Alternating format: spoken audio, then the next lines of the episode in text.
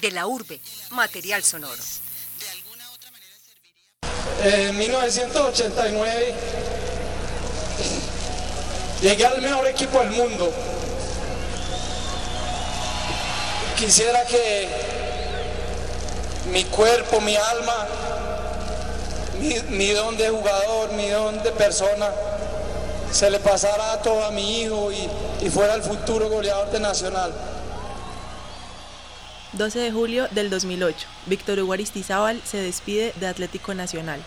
El estadio Atanasio Girardot está a reventar de hinchas que en medio de cánticos le dicen adiós a su goleador. En la tribuna está Mateo Vélez, de 8 años.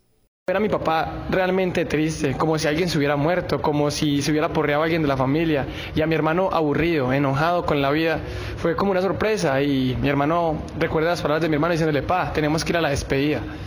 Y yo como, ah, yo quiero ir. Ah, bueno, esa fue la respuesta básica de mis padres.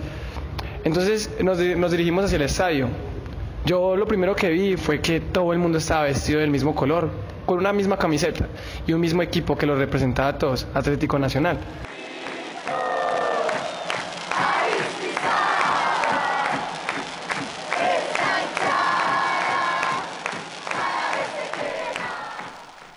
En medio de lágrimas, los hinchas del verde se resignaban a despedir al que hasta entonces era el máximo goleador del club.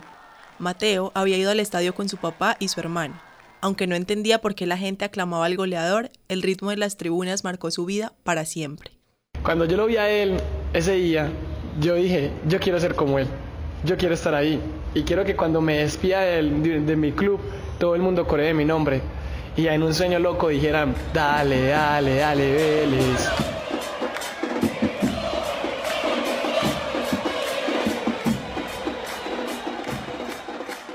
Y ese fue el inicio de un amor desmedido. Desde ese día, el Atlético Nacional no se le sale del corazón. Y no solo los cánticos le retumban en la cabeza, también las palabras de su ídolo, Aristigol. Cuando yo llegue al cielo, le voy a decir tres cosas al Señor. Le voy a decir, Señor, muchas gracias por haberme permitido nacer en Colombia.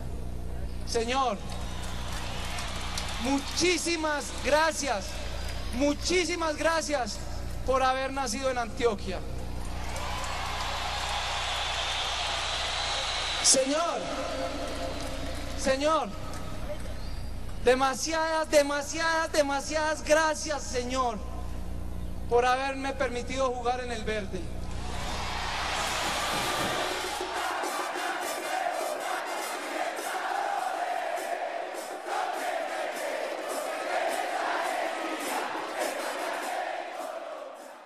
Una década transcurrió desde ese homenaje. Por las venas de Mateo Vélez sigue circulando sangre verde. Y a pesar de que ha celebrado glorias más importantes con el Club Atlético Nacional, como la Copa Libertadores del 2016, Aristizábal seguirá siendo un modelo a seguir.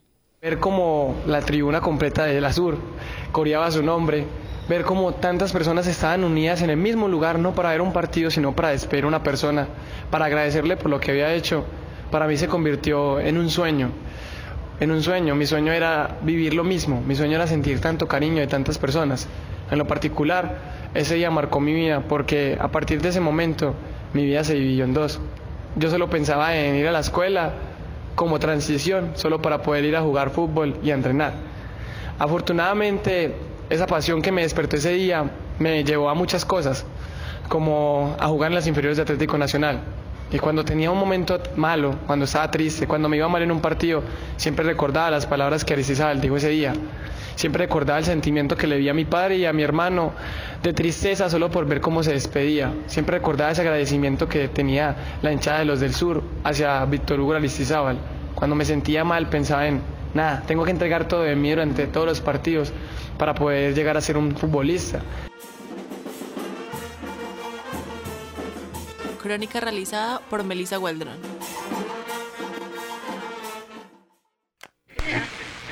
De la urbe, material sonoro.